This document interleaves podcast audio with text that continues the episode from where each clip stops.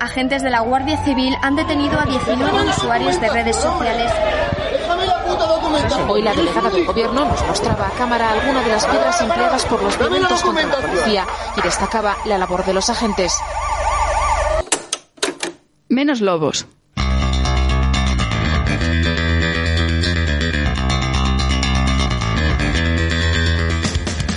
Menos lobos. Radio libre contra la represión.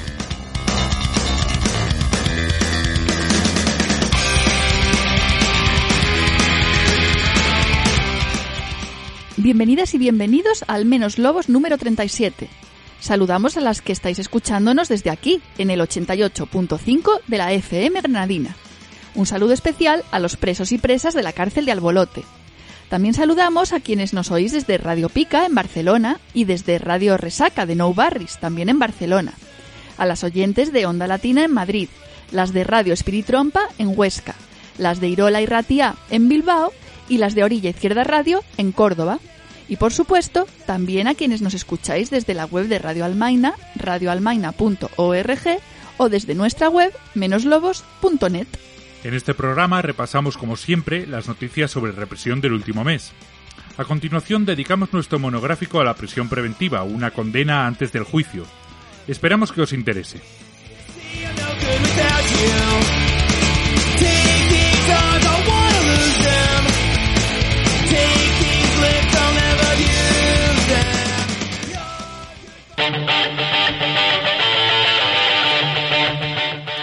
Noticias.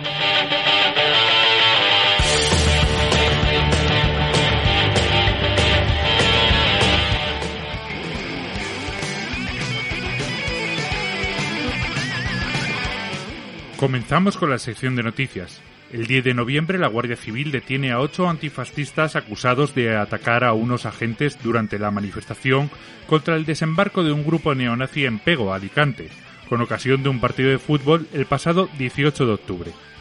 Al día siguiente del partido ya había sido detenido un joven antifascista acusado de delito de odio, desobediencia y atentado contra la autoridad. El 11 de noviembre otra persona es detenida por la concentración antifascista.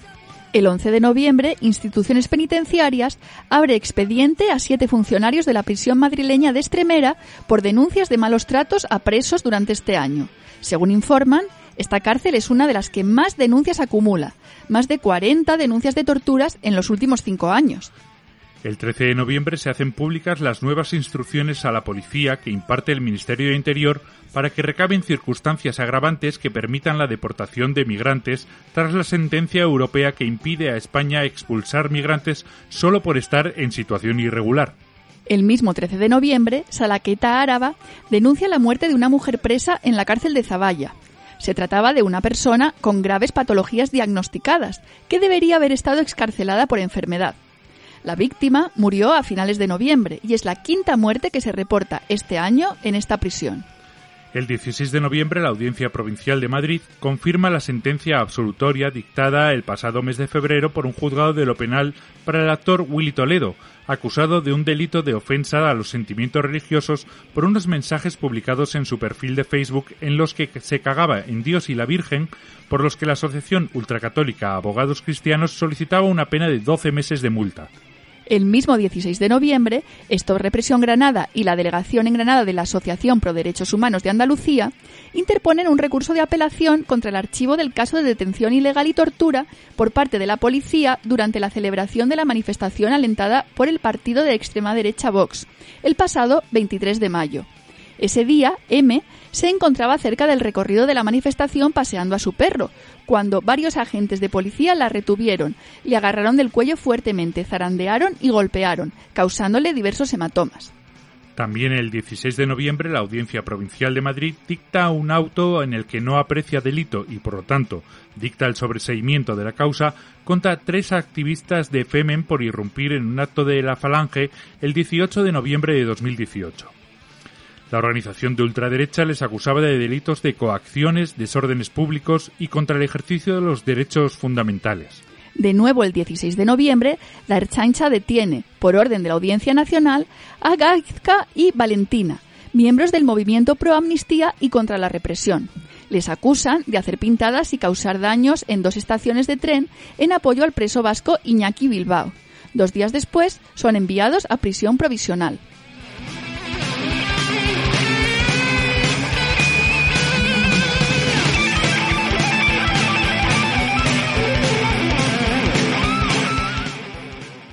El 17 de noviembre, la periodista de la EN, Edurne, recibe una multa de 450 euros impuesta mediante la ley Mordaza por cubrir una concentración en favor de Pachi Ruiz el 29 de mayo en Iruña.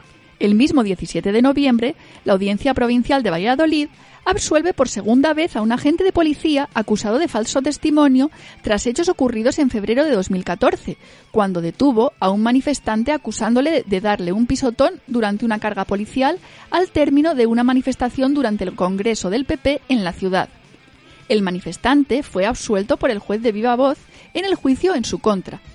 Además, el magistrado animó a denunciar al policía por falso testimonio.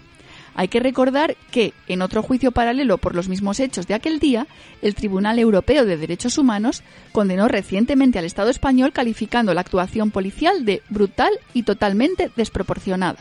El 19 de noviembre, el Tribunal Constitucional rechaza la ponencia del magistrado conservador Manuel Ollero, que proponía conceder el amparo al dirigente de la Confederación Intersindical Galega, Pablo Fragoso, y anular, por tanto, la multa de 1.260 euros como autor de un delito de ultraje a España impuesta por el Juzgado de lo Penal número 1 de Ferrol por instar a prender fuego a esa puta bandera. La ponencia, rechazada, proponía conceder el amparo recordando la jurisprudencia del Tribunal Europeo de Derechos Humanos sobre la libertad de expresión como ocurrió en 2018 cuando dictó de forma unánime contra España al entender que quemar una foto de los reyes no vulnera la libertad de expresión, por lo que la pena de cárcel impuesta a dos personas que lo hicieron en 2007 suponía una injerencia no proporcionada. El mismo 19 de noviembre, el Tribunal Constitucional avala casi la totalidad de la Ley de Seguridad Ciudadana, conocida como Ley Mordaza, incluidas las devoluciones en caliente de inmigrantes, las sanciones por disturbios en movilizaciones frente al Congreso y los cacheos con desnudo integral. Sin embargo, no avala el artículo que penaliza las grabaciones no autorizadas a los cuerpos y fuerzas de seguridad. El 20 de noviembre, una joven denuncia que ha sido agredida cuando salía de su casa en Barcelona por ser transexual. Un grupo de hombres la buchearon e insultaron, y acto seguido le dieron dos puñetazos en la cara y varias patadas en todo el cuerpo. El mismo 20 de noviembre, 10 personas son detenidas en Madrid tras la concentración antifascista con motivo del 20N. Les acusan de haber causado diversos destrozos tras la concentración. El 21 de noviembre, la Guardia Urbana de Barcelona dispara a un hombre sin hogar en el estómago, dejándolo en estado crítico. Según el teniente de alcalde de seguridad del ayuntamiento, el hombre se abalanzó contra los agentes y los ha intentado agredir, portando un cuchillo. Aunque varios vídeos y diversos testigos desmienten esta versión, puesto que esta persona tenía un brazo en cabestrillo y en la otra mano llevaba una bolsa de plástico.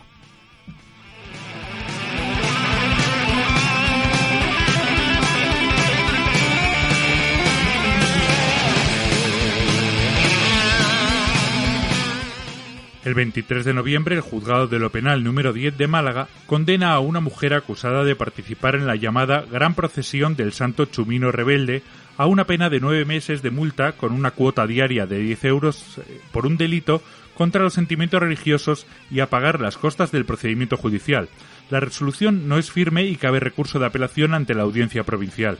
El 24 de noviembre, la Audiencia Provincial de Barcelona estima el recurso y, por lo tanto, absuelve a tres estudiantes de la Universidad Autónoma de Barcelona que habían sido acusados de un delito de odio por la Fiscalía y condenados por un delito de ultraje a la bandera española por romper una bandera en el campus de Bellaterra, en Cerdañola del Vallés, el 19 de abril de 2016. El mismo 24 de noviembre, la Audiencia Provincial de Barcelona condena a tres años y medio de cárcel a Francisco Garrobo, uno de los huelguistas que participaron en el corte de la Ronda de Dalt en Barcelona durante la huelga general en Cataluña del 8 de noviembre de 2017. Otro de los encausados, Moisés F., ha sido condenado a una pena de un año de prisión y las dos condenas han sido por un delito de desórdenes públicos graves. Otros dos huelguistas han sido absueltos. La sentencia no es firme y Francisco ha anunciado su intención de recurrir. También el 24 de noviembre, la delegación del Gobierno de País Valencià abre una investigación por presunto trato humillante de varios agentes de la Policía Nacional de la Comisaría de Paterna a dos mujeres migrantes en situación irregular que fueron a tramitar el DNI de sus bebés, nacidos en España y con nacionalidad española. El 25 de noviembre los Mossos detienen a una joven tras reducirla con una pistola eléctrica tipo Taser. Acudía a una visita a un centro médico en Sabadell, Barcelona, y se puso nerviosa porque no le dejaban entrar con su madre eh, acompañándola. La acusan de, de los presuntos delitos de atentado a dos agentes y daños contra las instalaciones. Iridia recuerda que las pistolas Taser pueden suponer un aumento preocupante de la violencia institucional. Por su parte, Alerta Solidaria ha anunciado que denunciará al mozo que le hizo tres descargas y le acusará de un delito de trato denigrante y vejaciones.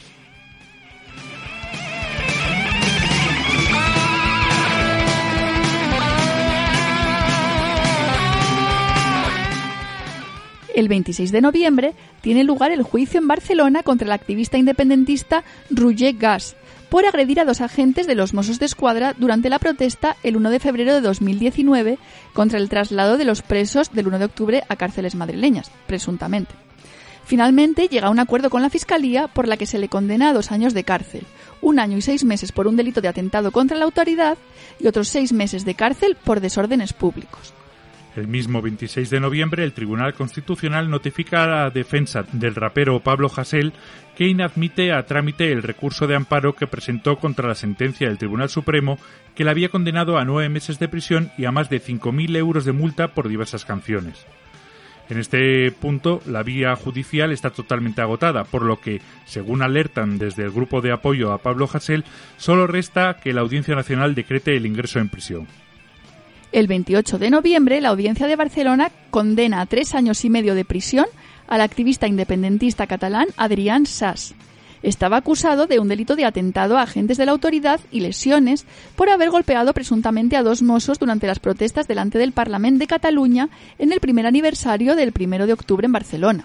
El 4 de diciembre, el Tribunal Supremo revoca el tercer grado concedido por la Generalitat a los nueve condenados a prisión por el proceso al considerar que se trata de una medida prematura. El 10 de diciembre, el Tribunal Superior de Justicia de Cataluña desestima el recurso presentado contra la sentencia que condena a pagar 24.000 euros a ocho militantes de Arran por daños durante una manifestación en el centro de Barcelona durante el 1 de mayo de 2016. El 11 de diciembre declaran ante una jueza de San Feliu de Llobregat, Barcelona, los humoristas del programa Está Passant de TV3 imputados por comparar en un chiste a los mozos con perros. Alegan su libertad de expresión. El mismo 11 de diciembre, el juez de Lleida que investigaba a cinco agentes de la Policía Nacional imputados por provocar un infarto a Enric Sirvent durante su intervención el 1 de octubre en un colegio de la ciudad, ha archivado el caso y ha avalado la actuación policial porque se colocó en riesgo al no irse del colegio. El 12 de diciembre hayan muerto en su celda a un preso de la cárcel de Sevilla II por una posible sobredosis. Sabemos que en esta sección de noticias no están todos los casos, no porque no queramos, sino porque son tantos que se hace inabarcable. Si quieres que demos alguna noticia de algún caso concreto, puedes enviarnos un correo electrónico a menoslobos.riseup.net con los datos del caso, un enlace a información y la noticia.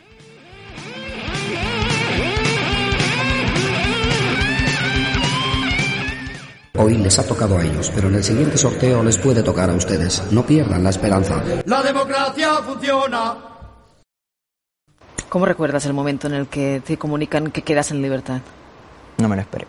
Y tardé mucho tiempo en asimilar que había salido de prisión. No me acostumbraba a lo que es volver, porque estás en una situación en la que directamente te encuentras, ¿cómo decirlo?, en constante alerta y sales a la calle y, ya no tienes que estar con esa alerta, ¿no? Pero aún así sentí como, estuve como tres semanas apático. ¿Te costó acostumbrarte a la, a la libertad de nuevo? No, me sigue, me sigue costando a veces. O sea, sigo yendo a terapia. ¿Estás en terapia? Sí. O sea, creo que fue al salir de prisión, creo que a los ocho meses, al año caí en depresión. No me esperaba tampoco. ¿En qué te ha cambiado la cárcel? ¿En qué? ¿En qué te ha cambiado a ti? La verdad es que no, no sabría explicarlo de manera muy corta, pero sobre todo en, en confianza, como que desconfías más de todo. Como que el, el trato que puedes tener con, con tus amistades o algo por el estilo cambia totalmente radicalmente. El hecho de también mmm, poder tener planes futuro, como que no, no, no, te planteas las cosas a nivel general. O sea, cuando estaba en la cárcel era como vives el día a día muy, muy inmediatamente, no, no comprendes a lo que es, puede ser pues tener planes para futuro, para adelante, ese tipo de cosas. Escuchábamos a Nahuel en una entrevista para TV3 de 2018, explicando qué secuelas le había dejado tener que pasar un año y cuatro meses en prisión preventiva. Seguro que recordáis este caso. Nahuel fue uno de los imputados en la Operación ICE, una operación antiterrorista, entre comillas, contra un grupo de jóvenes straight edge, una cultura juvenil anticapitalista, anarquista, antiespecista y contra el consumo de drogas y alcohol fueron detenidos y acusados de terrorismo basándose en un informe policial de la Brigada de Información de Madrid, que los señalaba como los autores de unos ataques contra sucursales bancarias porque había varias pintadas del grupo en las inmediaciones. Las pruebas que se incautaron en los registros resultaron ser productos tan peligrosos como vinagre, azúcar, bicarbonato y caldo de colombarda. También mensajes en redes sociales como Goku vive, la lucha sigue. Para fiscales de la Audiencia Nacional y otros despistados, Goku es un personaje de Bola de Dragón, una serie de dibujos animados japonesa. Finalmente, todos ellos resultaron absueltos. Y en estos casos tendemos a pensar, bueno, si fueron absueltos es que finalmente triunfó la verdad. Un final feliz que nos demuestra que la justicia funciona, ¿no? Pues no, porque para entonces Nahuel había pasado un año y cuatro meses de cárcel, y para colmo en régimen FIES, aislado, con las comunicaciones intervenidas, el correo y las llamadas restringidas, dispersado y continuamente trasladado de una cárcel a otra, algunas a más de 500 kilómetros de su casa. Mientras tanto, los funcionarios que perpetraron esta barbaridad, policías, fiscales y jueces de instrucción, siguen impunes y probablemente más que dispuestos a seguir intentando montajes policiales de este tipo, ya que la ley antiterrorista está formulada de una manera tan imprecisa, con unos tipos penales tan interpretables, que la verdad parece hecha exprofeso para este tipo de cosas. Aunque a lo largo del programa hablaremos de algunos montajes policiales, hoy nos vamos a centrar en esta figura que permite que haya personas que sufran un castigo sin ni siquiera haber sido juzgadas, la prisión preventiva.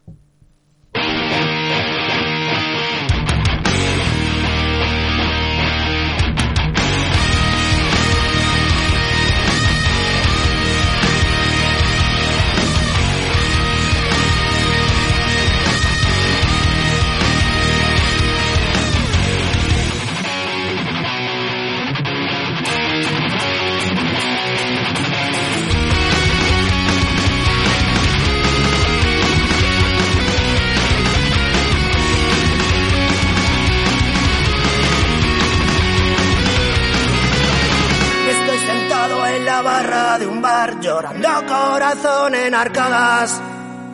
Pinto mil cuadros y lienzos, Nina, ahogando mi pena en cada pata. Una derrota al olvido, un palustre que construye mi destino en cada pilar. Que sujete un trozo de sistema que ha muerto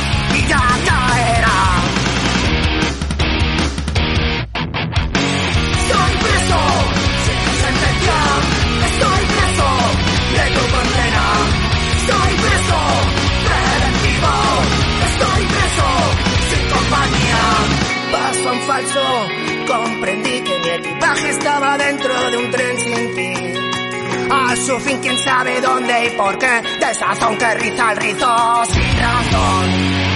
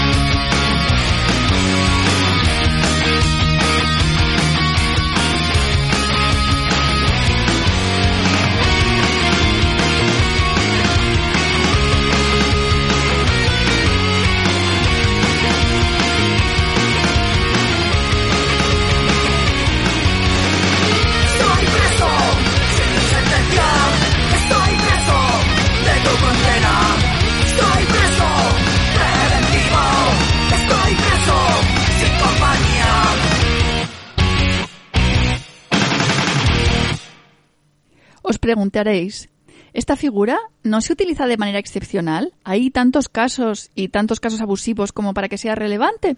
Tenemos que decir que resolver nuestras dudas sobre la prisión preventiva nos ha resultado bastante complicado, porque apenas existen datos oficiales sobre este tema. Los únicos datos que se recogen y publican se refieren eh, al número de personas en prisión preventiva, desglosado por año, género y edad, y si han sido condenadas y están recurriendo o todavía no se las ha juzgado. Estos son recogidos por instituciones penitenciarias, pero no hay forma de saber de qué delitos han sido acusadas las personas que están en prisión preventiva, ni cuánto tiempo permanecen encerradas en esta situación, ni si finalmente son condenadas o absueltas, ni por qué se les ha impuesto esa medida cautelar, ni el porcentaje de condenas de los encarcelados preventivamente en relación con los que han esperado su sentencia en libertad, ni muchos otros datos relevantes. Tampoco hay datos sobre las personas en libertad con medidas cautelares alternativas. Esto para nosotros ya es muy significativo. El primer paso para intervenir sobre algo es conocer el estado de la cuestión, y para eso hacen falta datos. Si apenas se recogen es porque el interés de las autoridades es nulo. Y sin embargo hay personas en la cárcel, sin juicio ni condena, sin que se haya probado que han cometido un delito. Y como vamos a ver, no son precisamente pocas. ¿Es que esto no es motivo de preocupación para el Ministerio de Justicia o el de Interior o para instituciones penitenciarias?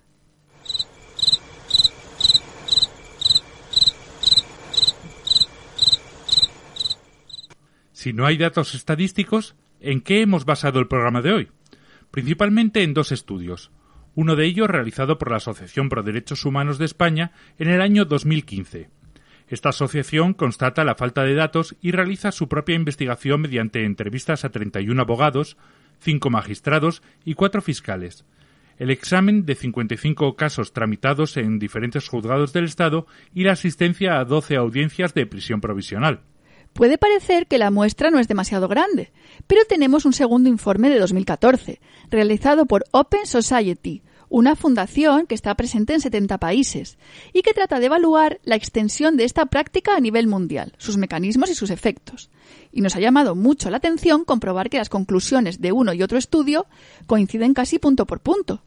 Y es que las dos organizaciones señalan los mismos problemas. Comenzamos por el principal, el abuso de esta práctica está generalizado y normalizado.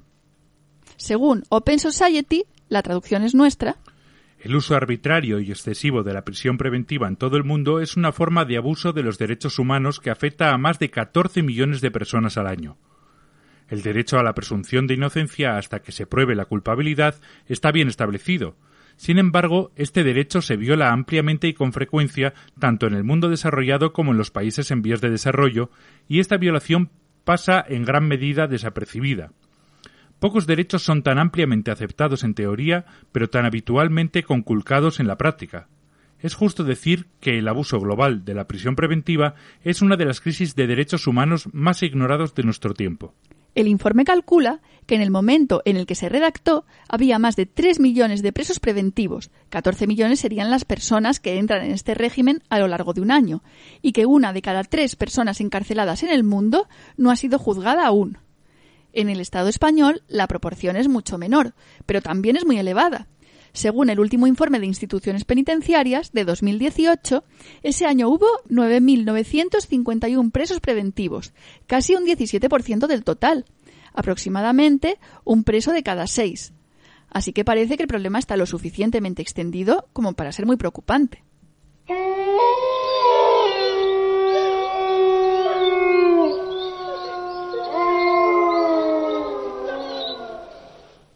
Para empezar, vamos a ver cómo está regulada la prisión preventiva en el Estado español y si cumple los estándares internacionales.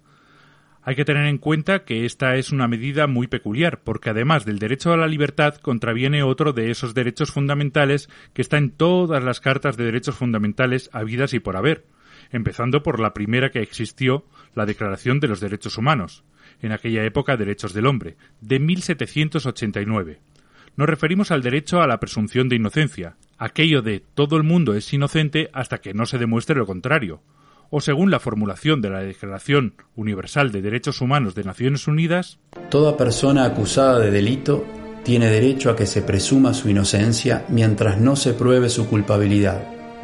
Conforme a la ley y en juicio público, en el que se le hayan asegurado todas las garantías necesarias para su defensa.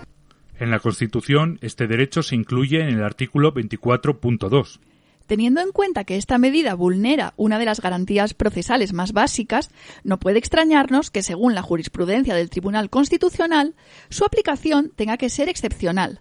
Lo normal debería ser que la persona acusada esperase el juicio y la sentencia en libertad. Este tribunal también ha señalado que la prisión preventiva tiene que aplicarse de forma proporcional, ya que la posibilidad de meter en la cárcel a un inocente es muy grave, también tendrá que serlo aquello que se quiere evitar con esta medida. Y ya en la ley de enjuiciamiento criminal o LECRIM, que es la ley donde se regula la prisión provisional, aparece otra condición, que es la subsidiariedad. Esto significa que esta medida se adoptará cuando no existan otras medidas menos gravosas para el derecho a la libertad a través de las cuales puedan alcanzarse los mismos fines que con la prisión provisional. Estas medidas cautelares menos gravosas serían el ir a firmar periódicamente a los juzgados, la retirada del pasaporte, el pago de una fianza o la prohibición de acercarse a determinadas personas o lugares. La aplicación de la prisión preventiva tiene que ser excepcional, proporcional, subsidiaria y además no puede ser automática. No se puede decir la investigación por tal delito implica siempre prisión preventiva, sino que el juez tiene que tener en cuenta las circunstancias de la persona imputada y las consecuencias concretas que esta medida va a tener sobre ella. Además de estas condiciones de aplicación, para poder decretar la prisión preventiva, obviamente tiene que haberse cometido un delito, y tienen que existir motivos bastantes. No se definen exactamente para creer que la persona a quien se va a encerrar es la responsable. Y además el delito del que se le acusa tiene que castigarse con penas de dos años de cárcel como mínimo o la persona tener antecedentes. En este punto, la Asociación por los Derechos Humanos de España, APDHE, señala que habría que cambiar la ley para subir este límite y que afectase a delitos más graves. Hay que tener en cuenta que el Código Penal español es especialmente duro y las penas de prisión previstas y el cumplimiento efectivo son muy largas, de las más prolongadas de Europa. Por ejemplo, en 2014, el tiempo medio de encarcelamiento en España era de 17 meses, frente a los 8 de Alemania y de Bélgica. En Holanda no llegaban a 3. Además, parece que las penas cada vez duran más. Entre 1996 y 2014, la media del tiempo de estancia en prisión se duplicó y un año después se aprobó la prisión permanente revisable. Todo esto afecta a los delitos que pueden ser objeto de la medida de prisión preventiva, porque los castigados con más de dos años son muy numerosos y muchos de ellos no son graves ni suponen ningún peligro para nadie. A esto se le suma la tipificación como delitos de cosas que sencillamente no deberían serlo, como el enaltecimiento del terrorismo, las injurias a la corona, las ofensas al sentimiento religioso, la incitación al odio, todos ellos delitos de opinión, y una definición tan vaga de los delitos de terrorismo que permite acusar de ellos a personas que no pertenecen a un grupo organizado, ni están armadas, ni pretenden cometer atentados, ni, en definitiva, tienen nada que ver con el terrorismo. España y yo somos así, Mercedes. ¿Qué le vamos a hacer? Además de todas estas condiciones, los motivos para decretar la prisión preventiva están limitados. Solo puede decretarse si se considera necesaria para evitar una de estas cuatro cosas. Que el imputado se fugue, que altere, destruya o esconda pruebas, que pueda atentar contra la víctima o que pueda cometer otros delitos relacionados. Estos cuatro motivos son las únicas razones válidas para aplicar esta medida.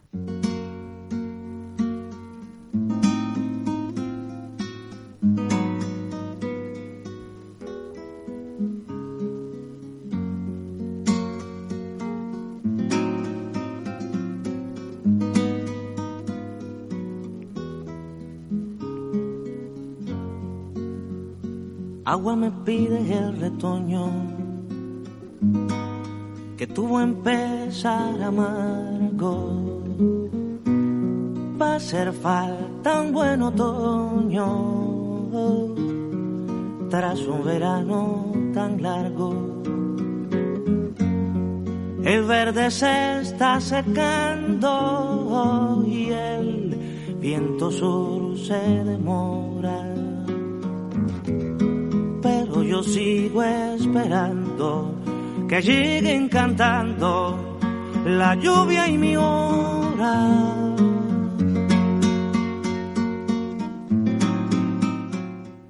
¿Cuánto puede durar la prisión preventiva? Debería durar el tiempo imprescindible para alcanzar uno de los cuatro fines que hemos dicho, evitar la fuga, la destrucción de pruebas, etc. Es decir, que si ya no existe la causa por la que se decretó, debería ponerse al acusado en libertad. Además, hay un tiempo máximo. Por un lado, si se ha encarcelado al acusado para que no destruya pruebas, el máximo que podrá pasar en la cárcel antes del juicio será de seis meses. En el resto de los casos, si el delito del que se le acusa tiene una pena de tres años o menos, la prisión preventiva puede durar un año y prorrogarse otros seis meses. Y si el delito tiene una pena de más de tres años, la prisión preventiva podrá durar dos años y prorrogarse hasta otros dos años más. O sea, que su duración máxima será de cuatro años. Cuatro años en la cárcel sin juicio. Por algo que a lo mejor ni siquiera has hecho. Es para volverse loco. Pero esos cuatro años, aunque son muchos, no son el tiempo máximo que una persona puede estar en esta situación. Pues si se trata de una persona que ya ha ido a juicio y que tiene una sentencia que ha recurrido, la prisión preventiva puede durar hasta la mitad de la pena impuesta. En estos casos, si se trata de penas altas, la prisión preventiva podrá ser muchísimo más larga.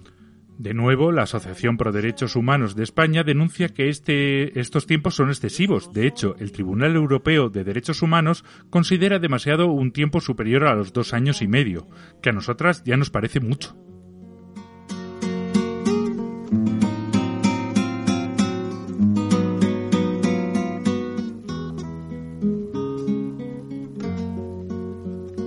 Agua me pide el retoño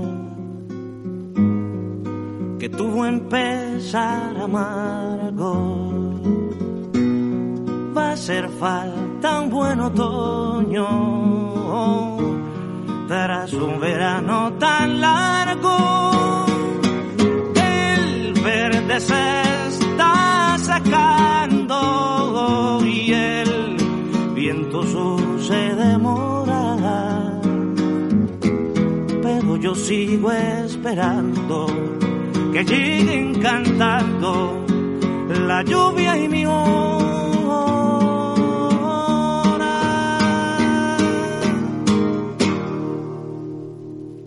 En cuanto al procedimiento para aplicar la prisión preventiva, sabemos que cuando una persona es detenida y después de un máximo de 72 horas, la policía tiene que ponerla en libertad o llevarla ante el juez a declarar. Entonces pueden pasar varias cosas. O queda en libertad sin cargos, o el juez decreta su libertad provisional sin fianza, o se convoca una audiencia. En esta audiencia estará presente la persona detenida con su abogado. La Fiscalía o la acusación particular podrán solicitar la prisión preventiva y la defensa podrá realizar alegaciones y proponer pruebas para tratar de evitarla. El juez no puede acordar la prisión preventiva de oficio, sino que tiene que haberlo solicitado o la Fiscalía o la acusación. Aquí APDHE también señala varios problemas importantes y propone que se cambie la regulación. Uno de ellos es que los abogados no disponen del tiempo suficiente para preparar la audiencia y aportar pruebas, dado que se les avisa y proporciona el expediente policial para que lo consulten con poquísimo tiempo. Es una historia muy larga. Entonces no hay tiempo para oírla. Solo tenemos unos minutos para preparar tu caso. En general, el tiempo oscila entre dos horas y diez minutos. Parece como mínimo poco serio, cuando lo que se plantea es poner en suspenso la presunción de inocencia y meter a una persona en la cárcel sin juicio. Además, con bastante frecuencia, los casos están bajo secreto de sumario, con lo que ni siquiera pueden consultar toda la información. Esto sí que puede hacerlo el fiscal, con lo que tampoco hay, como debería, igualdad de condiciones, igualdad de armas entre la acusación y la defensa.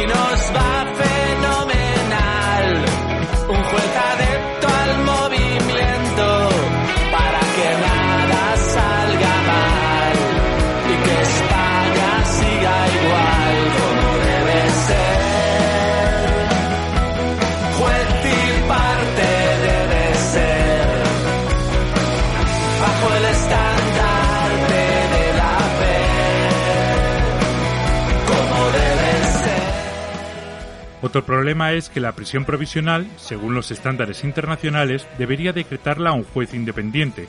Sin embargo, se encarga de ello el juez de instrucción, que es el que está investigando el caso y que puede tener prejuicios sobre el investigado. Uno de los fiscales entrevistados por APDHE contaba que en muchas ocasiones el juez de instrucción le había convencido para que pidiese la prisión preventiva. Algunos de los abogados también señalaban esta connivencia entre el juez y el fiscal que en ocasiones ya habían hablado y tomado la decisión antes de que se celebrase la audiencia. De nuevo, el abogado defensor está en inferioridad de condiciones. La prisión preventiva se puede revisar de oficio o porque el abogado o bien la recurre o bien solicita la libertad provisional, cosa que puede hacer tantas veces como considere necesario. También tendrá que revisarse cuando termine el plazo máximo de duración, para ver si se renueva o si no. Los requisitos de los que hablábamos antes, de valorar las circunstancias particulares del detenido, la situación, la proporcionalidad, tienen que volver a cumplirse en la revisión y el juez tiene que justificar que la prisión preventiva sigue siendo necesaria. No puede prolongarla de forma automática. Sin embargo, para estas revisiones ya no es imprescindible que comparezca la persona acusada y de hecho se suelen resolver por escrito y el no tener a la persona delante ni poder preguntarle ni escucharle facilita muchísimo que los jueces tomen una decisión automática y prolonguen la medida sin pensar. Otro aspecto del reglamento que, a juicio de APDHE, habría que modificar para estar de acuerdo con las normas internacionales de derechos humanos.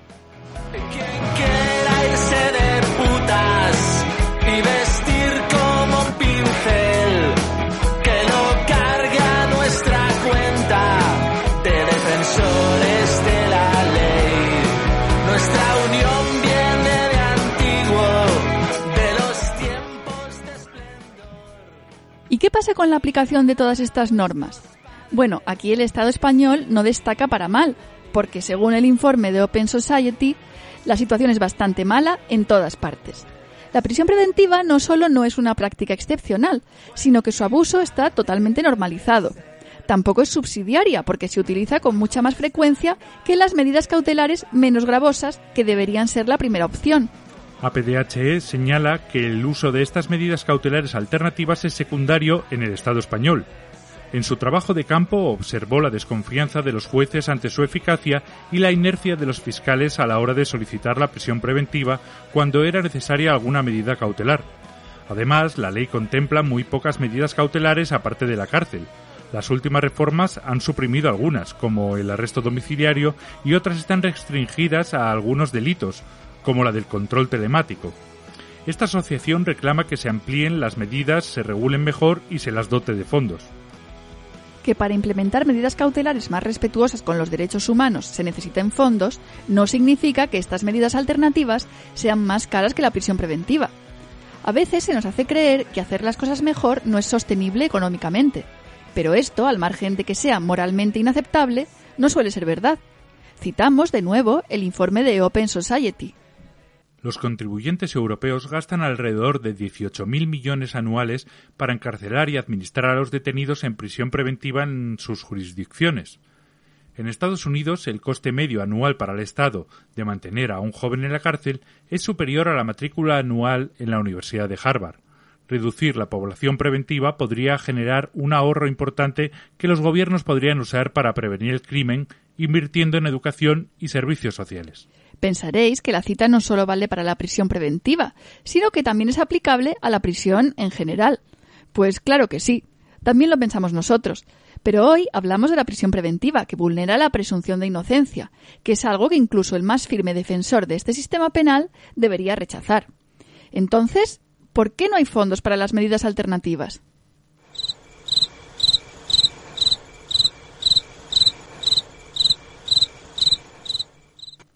Así que, de los principios de aplicación de la prisión preventiva, que son excepcionalidad, subsidiariedad y proporcionalidad, parece que los dos primeros no se cumplen, ni en el Estado español ni en el mundo. ¿Y el tercero? Pues tampoco. De nuevo el informe internacional. La gran mayoría de los detenidos en prisión preventiva no representan una amenaza para la sociedad y pueden ser puestos en libertad de forma segura en espera de juicio. En pocas palabras, no deberían estar en prisión preventiva. Como decíamos, en el Estado español la norma de aplicar la prisión preventiva para los delitos de dos años, sumada a que el Código Penal tiene unas penas muy altas y algunos delitos un poco especiales, hace que ya en principio proporcionalidad haya poca, porque es difícil aplicar con proporción un Código Penal con tantas penas desproporcionadas. Un ejemplo que conoceréis pero que vamos a recordar, el de los titiriteros. Alfonso y Raúl se pasaron cuatro días en prisión preventiva incomunicada, acusados de enaltecimiento del terrorismo e incitación al odio, dos de esos delitos diferentes que tenemos aquí y que sumados podrían suponer hasta siete años de cárcel, por representar una obra de marionetas. Lo más irónico es que la obra criticaba precisamente los montajes policiales como el que sufrió Nahuel. Un títere policía colocaba en la mano de la bruja protagonista que estaba inconsciente un cartel donde se leía Gora Alcaeta, para incriminarla acusándola de terrorismo.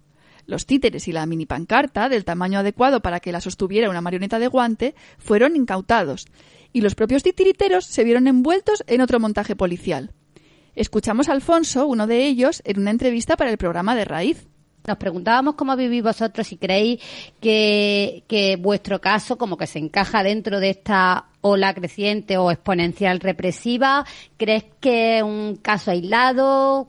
Pues se puede se puede incluir en la temática que se trata en la obra, ¿no? Realmente en la obra aparece un montaje policial, aparecen los medios de comunicación dando autobombo de esto, aparece eh, se habla de la ley antiterrorista, ¿no? Que es como tan ambigua que se puede aplicar ahora la manera de reacción en la que está es muy ambigua y se puede aplicar a muchos casos, incluso a obras de ficción. Entonces, bueno, la obra habla un poquito de eso. Entonces, a través del argumento sí la podrías englobar en, en represión a los, a los movimientos sociales.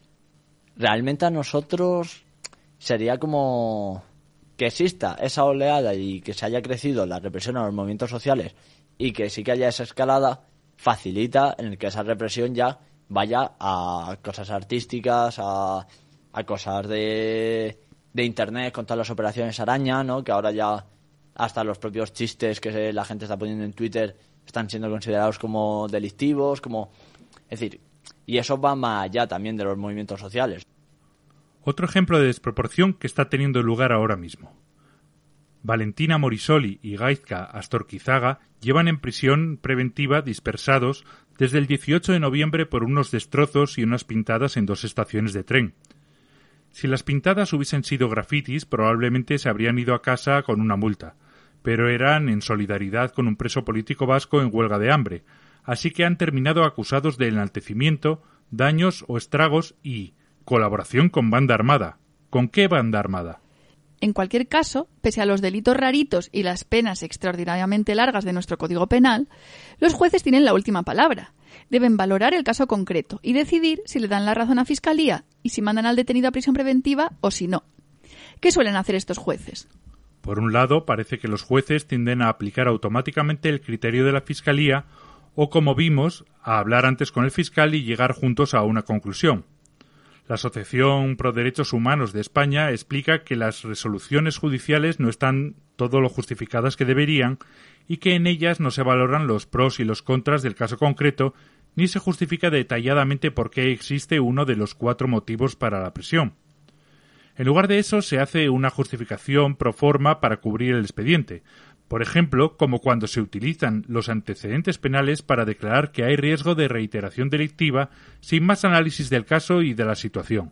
En este sentido, los motivos más utilizados son la gravedad del delito y la duración de la pena.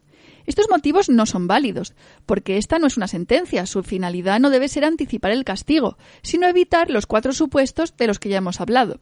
Además, tampoco se analiza el caso concreto, las circunstancias del detenido y los posibles efectos. Un ejemplo. Dani Gallardo fue detenido en Madrid tras una carga policial después de una manifestación en solidaridad con los presos catalanes y contra la sentencia del proceso. Ha tenido que permanecer 396 días en prisión preventiva, un año y un mes, acusado de agredir a un policía. La Fiscalía le pide seis años de cárcel.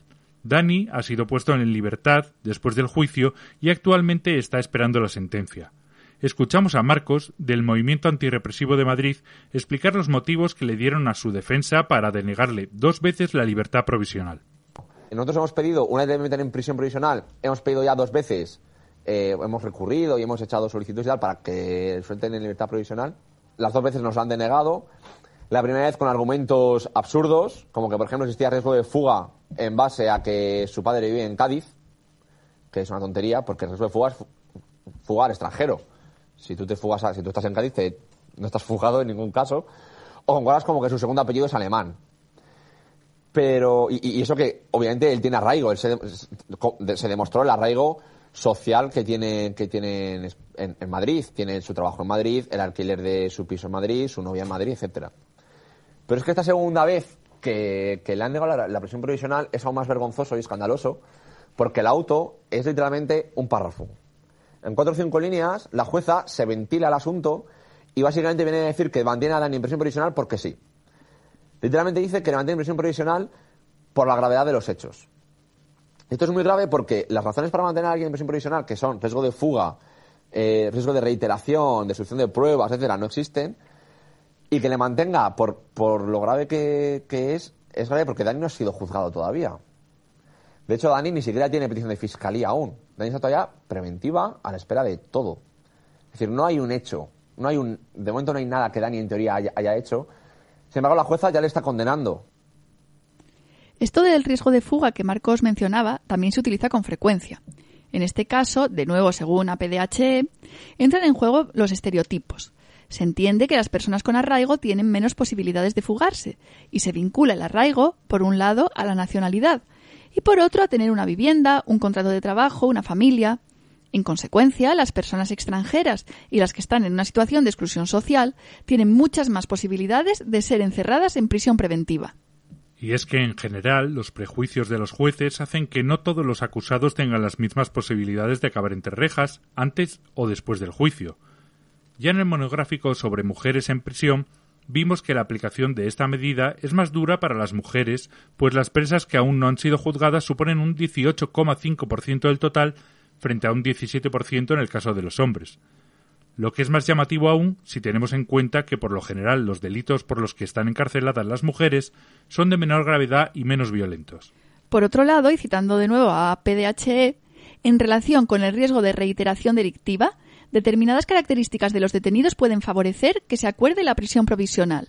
Así se desprende de lo manifestado por uno de los magistrados y uno de los fiscales, quienes coincidieron en que presumen este riesgo cuando, por ejemplo, los detenidos son personas toxicómanas, marginales o de etnia gitana, en tanto que entienden, respecto de estas últimas, que en algunos casos el delito es su modus vivendi, y ya que deducen que van a cometer nuevos delitos si se les deja en libertad provisional. Uno de los jueces afirmó que, en su profesión, lamentablemente se trabaja con estereotipos. El informe internacional también señala que en prisión preventiva hay un número desproporcionado de personas con enfermedades mentales, personas que pertenecen a minorías étnicas, personas extranjeras, sobre todo sin la documentación en regla, y personas pobres. Es muy probable que muchas de ellas, además de sufrir un trato discriminatorio, no puedan pagar la fianza si se les pide una, y que estén atendidos por abogados de oficio con poco tiempo y recursos para dedicarles. Así que esta medida de la justicia se ceba con los más vulnerables, sencillamente porque no se pueden defender. El informe señala además que la criminalización de la pobreza, en especial la pobreza extrema de las personas sin techo, está aumentando en el mundo entero, como ha denunciado el relator especial de la ONU sobre extrema pobreza y derechos humanos. Os lo citamos. Cada vez con mayor frecuencia los Estados también están penalizando el desempeño de ciertas conductas y acciones asociadas con vivir en la calle, como dormir, sentarse, tumbarse, tirar basura, hospedarse, acampar o guardar pertenencias en espacios públicos, embriaguez pública, orinar en público o cruzar imprudentemente. Los estados aumentan la exposición de las personas que viven en la pobreza al abuso, acoso, violencia, corrupción y extorsión tanto por parte de individuos privados como por los funcionarios encargados de hacer cumplir la ley. Si bien estas regulaciones no se dirigen explícitamente a las personas que viven en la pobreza, les afectan de manera desproporcionada. Y nos hemos acordado del reciente incendio de una nave abandonada en Badalona, en el que murieron tres personas. En este lugar vivían desde hacía años más de 150 personas sin hogar, muchas migrantes, entre ellas varios niños y personas con estatuto de refugiadas. Denuncian la indiferencia del ayuntamiento ante su situación y el acoso de la Policía Nacional y la Guardia Urbana, que hacían controles en las inmediaciones del edificio para aplicar la ley de extranjería. También el maltrato sufrido tras el incendio. rodeados de antidisturbios y sin ningún tipo de asistencia social durante tres horas. Tras un incendio en el que habían muerto tres personas, estas fueron parte de las declaraciones del alcalde de la ciudad, García Albiol. Sí que en los últimos dos, tres años eh, se ha producido de manera diaria conflictos por una parte de los ocupantes de esta nave, conflictos que van desde la venta de droga, incidentes con los vecinos, eh, problemas de incivismo, de convivencia. Y desde el Ayuntamiento de Badalona, las personas que estaban ocupando esta nave, que salieron y que se han dejado ayudar, porque a otros supongo no les interesaba dar sus datos y, y han desaparecido. Pues eso, criminalización de la pobreza. Y en este caso también racismo institucional. Y en relación con la prisión preventiva, también hemos recordado el caso de los 18 de la Macarena, al que ya dedicamos un monográfico. 18 encausados por ocupar un edificio para crear un albergue autogestionado para personas sin hogar en Sevilla, ciudad en la que viven más de 500 personas en esta situación. Después de un desalojo brutal, seis de ellas tuvieron que permanecer dos meses en prisión preventiva. Están a la espera de juicio, acusadas de un delito de atentado y otro de lesiones leves, y les piden un total de 77 años de cárcel, basándose exclusivamente en el atestado policial. Escuchamos a uno de los acusados explicando el caso para este programa hace unos meses. Y a él, por ejemplo, uno de los policías vestidos de paisano lo, lo despertó con una patada en la cara directamente, que se le puso el pómulo hinchado. Qué barbaridad. Y otro compañero que, que aparte de los que se cayeron, que hubo como es un total de 10 heridos más o menos, por diferentes agresiones más leves, como quien dice, hubo uno al que lo agredieron mucho, que fue porque fue ayudar a una compañera que se cayó al suelo y pues eso como que la policía lo interpretó como un gesto de desafío, el hecho de que él abandonara su posición de estar contra la pared para ayudar a la compañera y empezaron a reventarlo a palos, literalmente, cada vez estaba sangrando más hasta un momento en el que se desplomó. Eh, la acusación que se montó la policía para justificar todo aquello, porque al final es un poco para cubrirse la espalda, porque nos desalojaron sin una orden judicial que justificara el proceso. Lo que ellos dijeron es que en vez de nosotros haber entrado en el edificio el día de antes, que fue lo que ocurrió, ¿no? Sí. Eh, no sé si el día de antes o los días antes, porque ya había gente, bueno, total pues en vez de decir eso, lo que dijeron es que eh, nosotros entramos esa misma mañana, la misma mañana en la que nos desalojaron, que había allí un aparejador que estaba trabajando en el edificio, nosotros eh, cogimos, le dimos un empujón a ese aparejador, entramos en el edificio, empezamos a hacer destrozos, en cuestión de 10 minutos nos cargamos un montón de puertas, un montón de ventanas, un montón de todo. Llegó la policía a desalojarnos y a esa policía le agredimos además y ya pues después de agredir a muchos policías y destrozar mucho el, edificio en 10 minutos, pues entonces ya nos consiguen echar. Claro, con ese atestado en el cual nosotros, en vez de ocupar la casa, eh, agredimos a un trabajador para entrar, destrozamos la casa y encima agredimos a la policía, pues nos pueden meter una serie de, de delitos que de otra manera no, no encajarían en absoluto ¿no? con la realidad de los hechos. Claro. Y, claro, nosotros en ese momento cuando prestamos declaración ante el juez, nuestra abogado nos recomendó que nos declaráramos, que en este tipo de casos de ocupación no se le pasa nada. Normalmente la gente está detenida como mucho y pasan después a libertad y ya puedes preparar el juicio mejor. Y fue lo que hicimos. Nos acogimos a nuestro derecho a no declarar, para prepararlo tranquilito, ¿no? Y para sorpresa nuestra, el juez se tragó la versión policial. Nos tocó un juez muy conservador también, el juez de instrucción número 4 de Sevilla, Álvaro Martín, que tampoco creemos que sea casualidad, porque al final la policía te tiene retenida el tiempo que quiere, ¿no? Puede tenerte desde una hora hasta tres días, me parece, que es el tope. Y ellos conocen el, plazo de cada juez, ¿no? Pues en este horario está este juez de instrucción, en este horario está este otro. Y a nosotros nos, nos llevaron a declarar justo cuando estaba el pues ya te digo, el más conservador de Sevilla, ¿no? Que es de lo puse y el tío y todo. Y este juez fue el que escuchó la versión policial y no le tembló la mano en enviarnos a los seis a prisión preventiva. Ya hemos hablado en otras ocasiones de la connivencia entre policía, fiscales y jueces, y la prisión preventiva no es una excepción. Citamos un artículo de un abogado del bufete Masi Calvet. Se abusa de la prisión provisional cuando un juzgado de instrucción asume acríticamente un informe atestado de la Policía Judicial, que previamente asumió igual de acríticamente la Fiscalía y que describe como indicios de criminalidad lo que no son más que sospechas y conjeturas descontextualizadas. Si ese juzgado acuerda la prisión provisional del investigado sin esperar a que esas sospechas y conjeturas pasen a la categoría de indicios racionales de criminalidad, estará abusando de la prisión preventiva.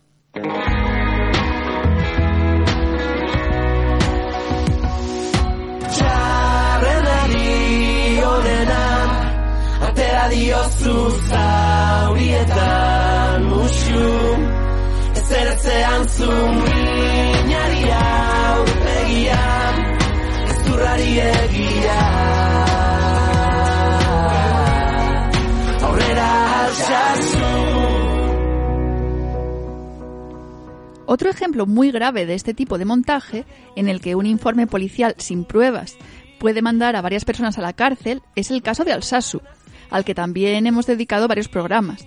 Lo recordamos brevemente.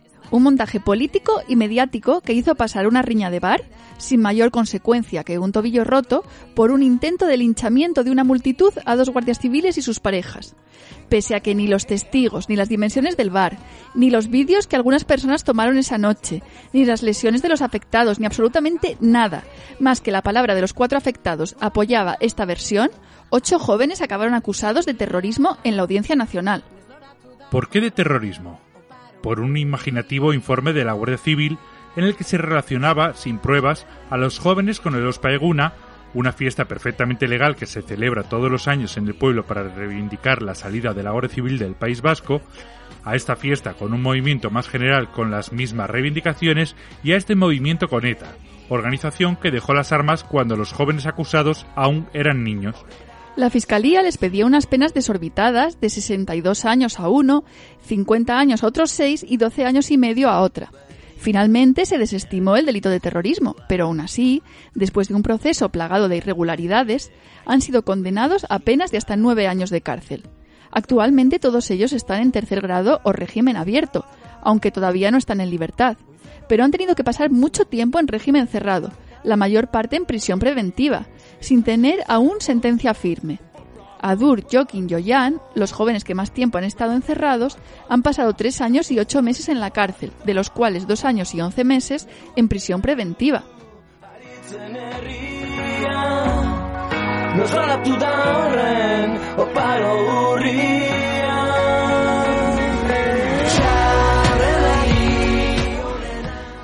El caso de Nahuel, del que hablábamos al principio, también se enmarca dentro de una serie de cinco operaciones contra el terrorismo anarquista, un fantasma que nunca existió, pero por el que 69 personas fueron detenidas y por el que Nahuel no fue el único en entrar en prisión antes del juicio. Otras 21 personas sumaron 7 años de prisión preventiva en total y también hemos visto un intento reciente de convertir los CDRs en una organización terrorista, la Operación Judas, de septiembre del 2019, por la que siete personas están acusadas de pertenencia a organización terrorista, fabricación de explosivos y conspiración para causar estragos. Pese a que más de 500 agentes de la Guardia Civil participaron en los registros, no lograron encontrar nada más peligroso que materiales para fabricar fuegos artificiales, explosivos, según el informe de la Benemérita, en un sótano donde se guarda el material pirotécnico de las fiestas del pueblo, y una urna que presuntamente se habría utilizado el 1 de octubre. Siete de los nueve acusados tuvieron que pasar entre tres y cuatro meses en prisión preventiva, y actualmente siguen en espera de juicio, junto con otras cuatro personas más que empezaron a ser investigadas en junio de 2020. Alrededor de medio millar de agentes han participado en esta operación en la que han realizado una decena de registros en la provincia de Barcelona. La Guardia Civil ha detenido a nueve personas vinculadas con los equipos de resistencia técnica, la parte más radical de los grupos independentistas autodenominados Comités de Defensa de la República. Para la Fiscalía, con estos arrestos se ha desarticulado el germen de un grupo terrorista secesionista, preparado para atentar entre el aniversario del referéndum ilegal del 1 de octubre y la publicación de la sentencia del proceso. En los registros a sus domicilios y locales, las fuerzas de seguridad han encontrado bolsas con termita y peróxido de acetona, dos sustancias que se emplean para fabricar explosivos. En este tipo de casos entran también en juego los medios de comunicación, a menudo, este tipo de montajes policiales están acompañados de filtraciones a los medios que se ocupan de criminalizar a los detenidos y preparar a la opinión pública para aprobar una prisión preventiva, aunque solo haya, como decía el abogado que hemos citado, sospechas y conjeturas, y el juez se sentirá entonces más arropado para tomar esta medida. Retomando el caso de Dani Gallardo como ejemplo, las pruebas utilizadas eran más bien endebles. Provisional. Lo que le acusan a él, supuestamente, es de haber eh, agredido con la madera de un palé, con clavos, en la cabeza a, un antidisturbios. Lo que ocurrió en realidad Dani estaba con unos amigos, con una amiga, eh, de hecho una zona apartada donde se están desarrollando los conflictos y de repente los antidisturbios empiezan a apalizar a su amiga y Dani cuando escucha a su amiga gritar de dolor y va un poquito a socorrerla, a intentar ayudarla, les detienen a los dos. ¿Por qué decimos que todo apunta a que es un montaje policial? Pues hay varias razones, ¿no? Por ejemplo, una de las, de las pruebas que aporta la policía es la foto del casco del, del antidisturbios con el palo clavado, literalmente, del de, golpe que le dio, pero es, una, pero es una foto hecha en comisaría. Entonces, o, me quieres hacer creer que has estado toda la noche por ahí dando vueltas por Madrid con el palo clavado, o, me quieres hacer creer que has estado toda la noche sin el casco puesto. Aparte de esto, es una madera vieja y para clavársela a alguien en el casco, aunque tenga clavos, tienes que va con bastante fuerza.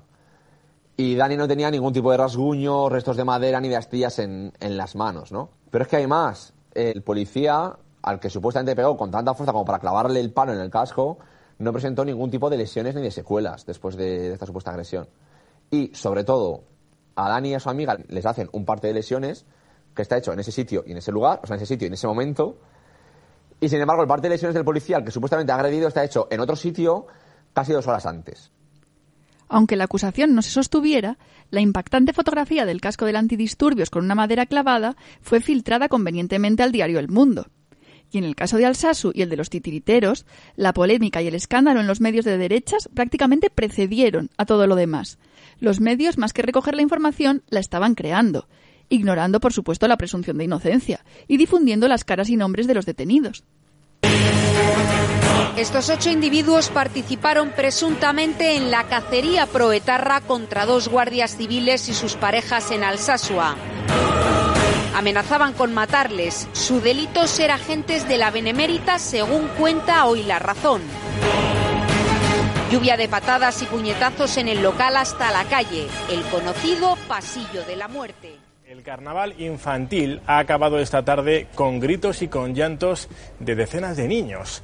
El Ayuntamiento de Manuela Carmena ha contratado a una compañía de títeres que ha comenzado a ahorcar a muñecos que representaban a monjas y a jueces, también a alguna mujer embarazada.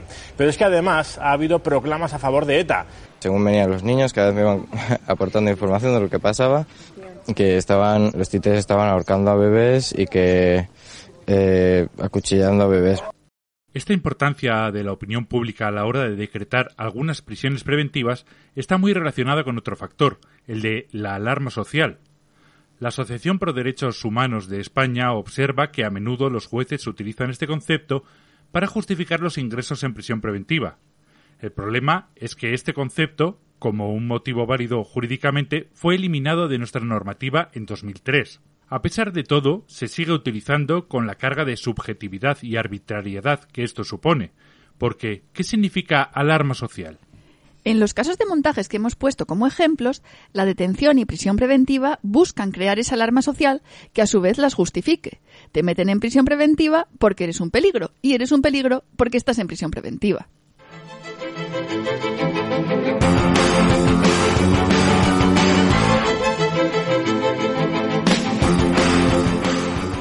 Estás escuchando Menos Lobos. Un programa de radio libre contra la represión.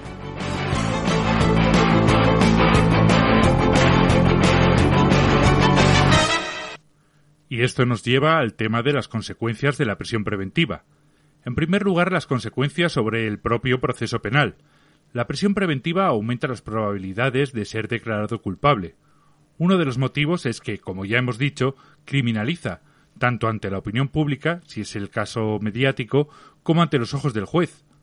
Otro motivo es que aumenta exponencialmente la dificultad de preparar la defensa. Comunicar con el abogado, buscar testigos, etcétera, son cosas que se complican muchísimo desde la cárcel. También, citando de nuevo el informe de Open Society, cuando se imponen penas privativas de libertad, existen pruebas que sugieren que la prisión parece, al menos en algunos momentos y lugares, utilizarse para cubrir la prisión preventiva. Es decir, la prisión preventiva se justifica retrospectivamente mediante la imposición de una pena de prisión. Esto nos ha recordado otro caso del que también hablábamos aquí. ¿Recordáis la entrevista que hicimos acerca del macrosumario 1113?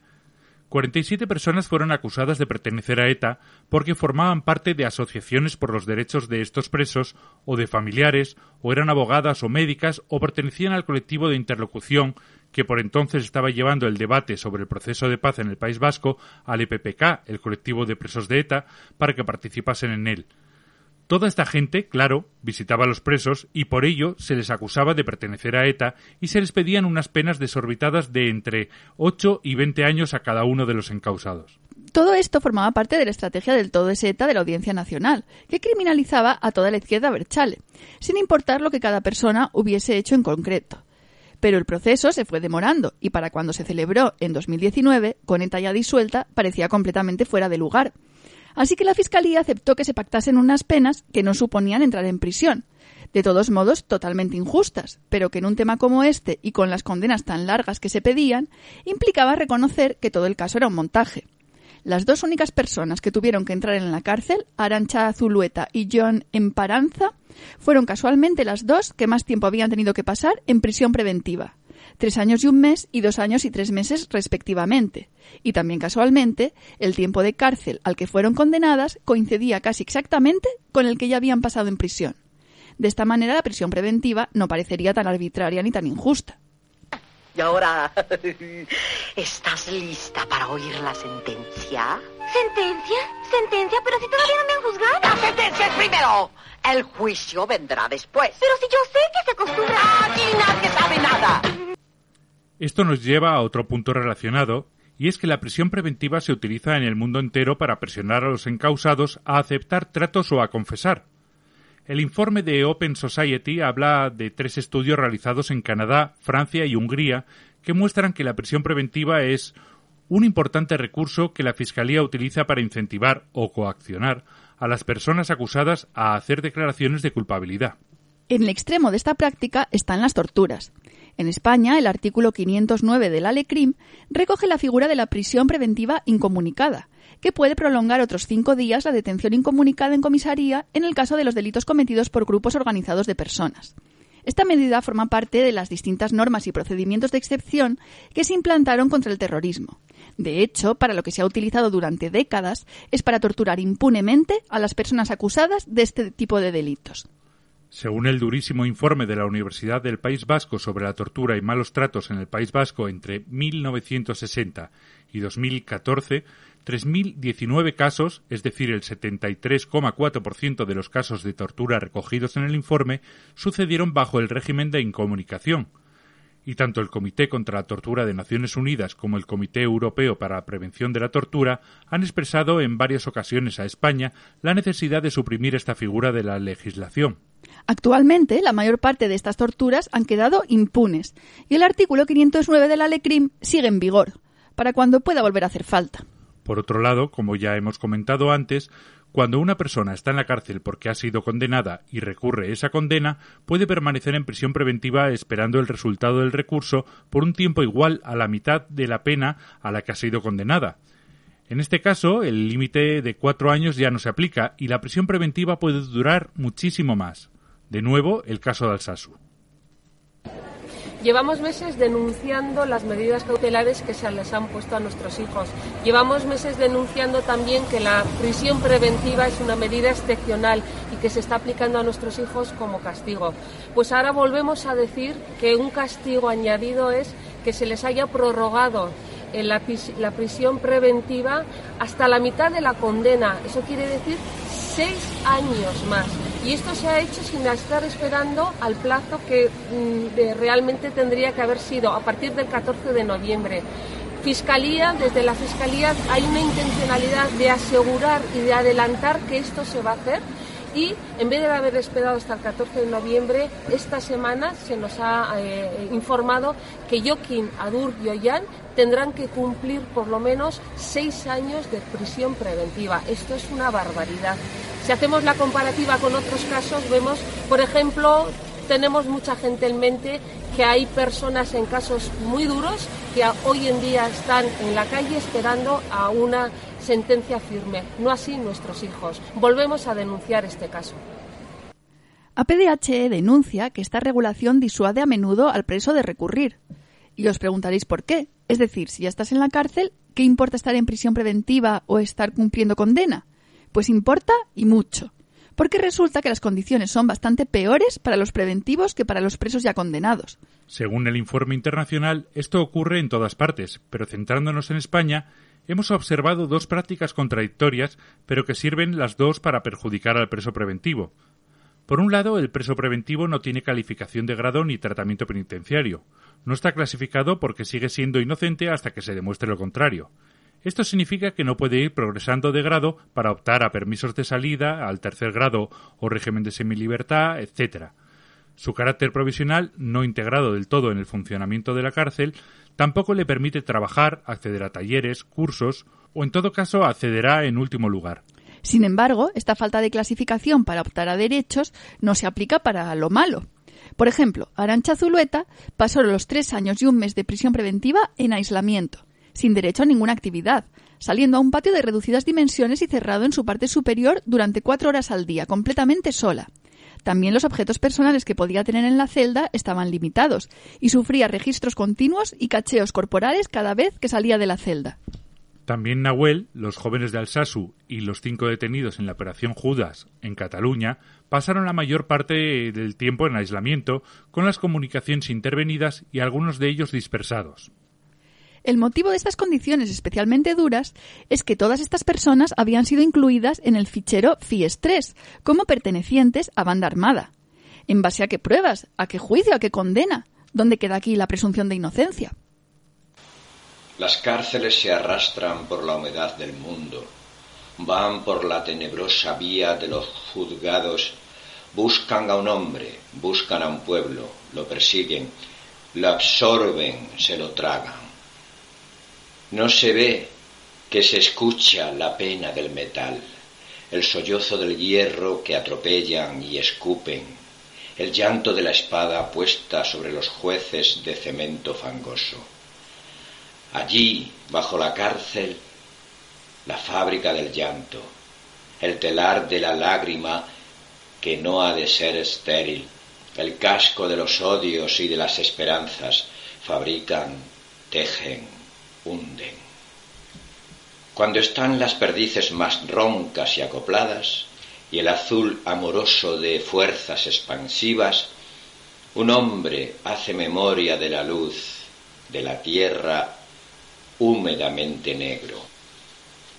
Se da contra las piedras la libertad, el día, el paso galopante de un hombre, la cabeza, la boca con espuma, con decisión de espuma, la libertad, un hombre, un hombre que cosecha y arroja todo el viento desde su corazón donde crece un plumaje, un hombre que es el mismo dentro de cada frío, de cada calabozo.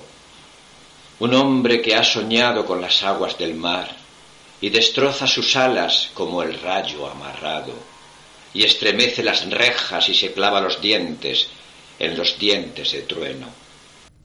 Siguiendo con las consecuencias, por supuesto, está todo el sufrimiento producido a la persona y a su familia, a los efectos ya de por sí muy negativos del encarcelamiento y a su estigma social se suma la incertidumbre sobre el futuro, las condiciones más duras de estancia en prisión. El informe internacional también habla de la probabilidad de contraer enfermedades como por ejemplo la tuberculosis, el VIH o la hepatitis C, mucho más extendidas que en el exterior, por no hablar del peligro actual del coronavirus y de la atención sanitaria deficiente. Hablaremos de estas cosas con detalle en un próximo monográfico sobre salud y prisiones. Todos estos factores hacen que una medida cautelar, supuestamente pensada para garantizar que se puede celebrar el juicio normalmente, se pueda convertir en un castigo de consecuencias gravísimas e irreversibles, o incluso en una pena de muerte. También pueden ser irreversibles las consecuencias familiares. Por ejemplo, para muchas mujeres entrar en prisión puede suponer perder la custodia de sus hijos y las consecuencias económicas, trabajos perdidos, negocios cerrados, desahucios. Os citamos un ejemplo del informe internacional. Un camionero de 29 años que vivía con su esposa, su suegro jubilado y su hijo de 8 años en una vivienda de protección oficial en Inglaterra fue arrestado en relación con un robo y mantenido en prisión preventiva después de que la policía se opusiera con éxito a su libertad bajo fianza. Cuando se programó la fecha del juicio, la policía retiró su objeción y se le concedió la libertad provisional. Después de casi cuatro semanas en prisión preventiva, el acusado descubrió que había perdido su trabajo y que el alquiler de la casa donde había vivido durante siete años estaba atrasado. Él y su familia fueron desahuciados. La tensión mental de la situación hizo que la esposa del acusado sufriera un ataque de nervios y perturbó tanto a su hijo que tuvo que recibir tratamiento psiquiátrico. El haber estado en prisión le dificultó conseguir otro trabajo, pero tampoco pudo cobrar el paro porque estaba a la espera de juicio, y según la oficina de trabajo local, no estaba disponible para trabajar. Cuatro meses después de su detención, el encausado fue juzgado y absuelto, pero el daño ya estaba hecho.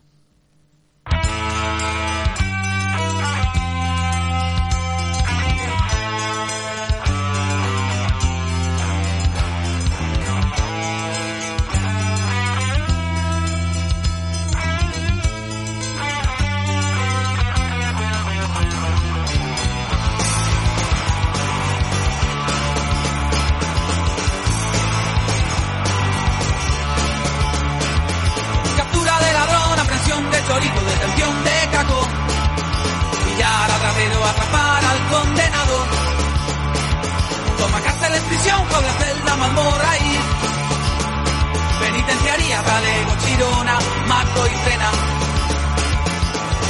Esta es tu solución a tus problemas. Este informe también habla más en general de las consecuencias para toda la sociedad y da un dato que nos ha llamado la atención. Os lo citamos. Los 3,3 millones de detenidos en prisión preventiva en el mundo pasarán en total unos 660 millones de días encarcelados, una terrible pérdida de potencial humano que se traduce en un costo considerable para los estados, contribuyentes, familias y comunidades. Y otro dato, los países de la UE destinaron en 2010 17.800 millones de dólares a financiar la prisión preventiva. Sabemos que este tipo de cálculo rechina y que la libertad de una persona no tiene precio, pero os lo mencionamos porque pensamos que ayuda a entender. Según todo lo que hemos estado leyendo, el abuso de la prisión preventiva no solo no es excepcional, sino que está cada vez más normalizado y generalizado a nivel mundial.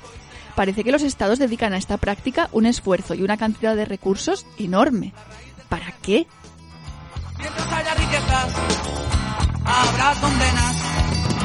Por eso la misión del oprimido es levantar el culo y negarse a lo exigido. Si intentamos entenderlo desde la explicación liberal y oficial de que somos ciudadanos de un Estado de Derecho iguales ante la ley, inocentes hasta que se demuestre lo contrario, y que las cárceles sirven para rehabilitar a las personas para que puedan volver a vivir en sociedad, y etcétera, etcétera, este aumento mundial de la prisión preventiva es completamente absurdo, es irracional, y no se explica. Mucho menos aún cuando vemos una preocupación generalizada por reducir el gasto público, hasta el punto de que ni siquiera una pandemia ha conseguido un aumento significativo en las plazas del personal sanitario ni un refuerzo de la sanidad pública. Pero si miramos esta medida desde el modelo del sistema penal del enemigo, veremos que encaja perfectamente. El derecho y la práctica penal del enemigo se basan en perseguir a los etiquetados como enemigos del Estado o de la sociedad. Se trata de neutralizar a grupos enteros, categorías de personas consideradas peligrosas, no por lo que han hecho, no porque hayan cometido un delito concreto, sino por lo que son. Aquí ya no hay presunción de inocencia, sino presunción de culpabilidad. Y aquí no hay derechos. Los ciudadanos tienen derechos, los enemigos no. La metáfora es la guerra. Desde esta lógica, la prisión preventiva ya no es ninguna anomalía. Si no me persiguen por algo que he hecho, sino que se busca neutralizar mi peligrosidad abstracta por pertenecer a un grupo determinado, ¿para qué esperar el juicio? ¿Para qué buscar pruebas? Cuanto antes esté en la cárcel y más tiempo pase dentro, mejor. ¿Dónde está la acusada? Esa es Cuarzo Rosa. Mira qué forma tan horrible ha adoptado. Olvida el juicio. Deberíamos destrozarla solo por tener ese aspecto. ¿Quiénes son estos grupos considerados peligrosos? Por un lado, los grupos cada vez más numerosos de personas desechables, que quedan excluidas del sistema. Los pobres, las personas en situaciones de exclusión social o de precariedad extrema, gente que tiene muy poco que perder y a la que se ve, por lo tanto, como una amenaza potencial. O a lo mejor es que es funcional mantenerla en esta situación, para poder imponer unos salarios y condiciones laborales cada vez peores. Siempre habrá alguien más desesperado que tú para aceptar el trabajo que no quieras.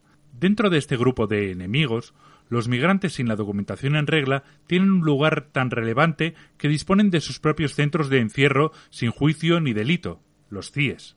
Además, muchos estudios demuestran que la cárcel es una herramienta magnífica para cronificar la precariedad y la exclusión de las personas que pasan por ella, y que tiene un efecto criminógeno, es decir, que lejos de reinsertar, fomenta la criminalidad. Quiero formar sociedad con el vecino de abajo. Ese no tiene trabajo, no te fíes, Sebastián. ¿Por qué no trabaja? Porque no lo coge. ¿Por qué no lo coge? Mira. Porque está fichado. Porque lo ficharon negrito. Porque estuvo preso. Porque lo metieron. Porque roba mucho. Porque roba tanto. Porque no trabaja. Eso mismo fue lo que yo le pregunté. ¿Por qué no? Eso mismo fue lo que yo le pregunté. ¿Por qué no? Criminalizar la pobreza es señalarla, estigmatizarla y de alguna manera culparla de su propia situación, así que estos encierros tienen también un componente moral, ejemplarizante. Muestran lo que te puede pasar si no te esfuerzas lo suficiente. Criminalizar también corta la solidaridad, crea una falsa dicotomía entre buenos y malos, ciudadanos honrados y enemigos, y acabamos viendo a gente que podría ser desahuciada el mes que viene asustándose por lo que la televisión dice de los ocupas. Es que bajas a comprar el pan y se te meten en casa. Por supuesto, cuanto más se privatizan y se adelgazan los servicios públicos, cuanto más renuncia el Estado a una mínima redistribución de las migajas en forma de medidas sociales, más enemigos potenciales y más tiene que reforzar su faceta punitiva. Es más, muchas de las personas más necesitadas de ayuda, personas sin hogar, personas con enfermedades mentales, ante la ausencia de servicios sociales que las puedan atender, acaban en la cárcel. El segundo grupo objetivo del sistema penal del enemigo son, ya lo habréis adivinado por todos los ejemplos de los que hemos estado hablando a lo largo del programa, los movimientos políticos y sociales, la gente organizada que protesta. Los montajes policiales para criminalizar a todo un movimiento o a toda una forma de pensar son un ejemplo perfecto de este enfoque.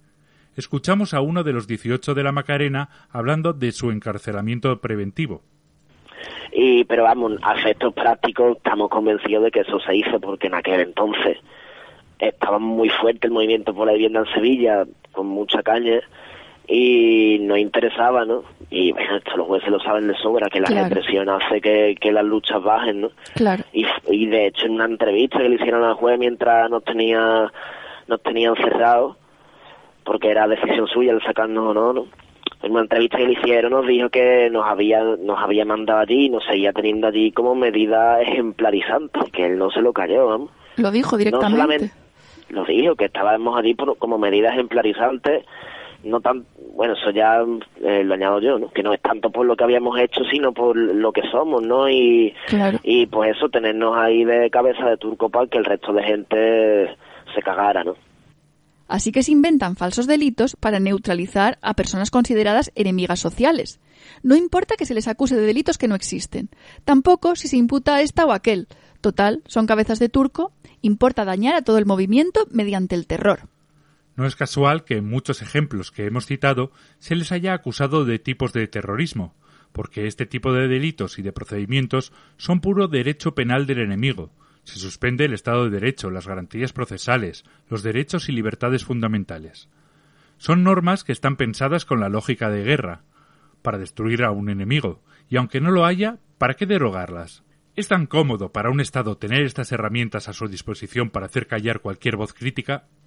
En este tipo de casos, la prisión preventiva es un recurso sumamente útil, porque permite ejercer una represión muy dura sin perder la apariencia de Estado democrático de derecho. La democracia funciona porque los inocentes son absueltos, cuando lo son, al final. Se piensa muy poco en que muchos de estos inocentes han sufrido una pena sin condena ni juicio y que su entorno de militancia ha sido criminalizado y señalado ante la sociedad y que se está intentando disuadir mediante el miedo de una participación y protesta social totalmente legítimas. Nos parece muy importante reflexionar sobre estos mecanismos represivos, debatirlos, entenderlos y explicarlos, para que no nos engañen sus montajes policiales, para que no rompan nuestra solidaridad.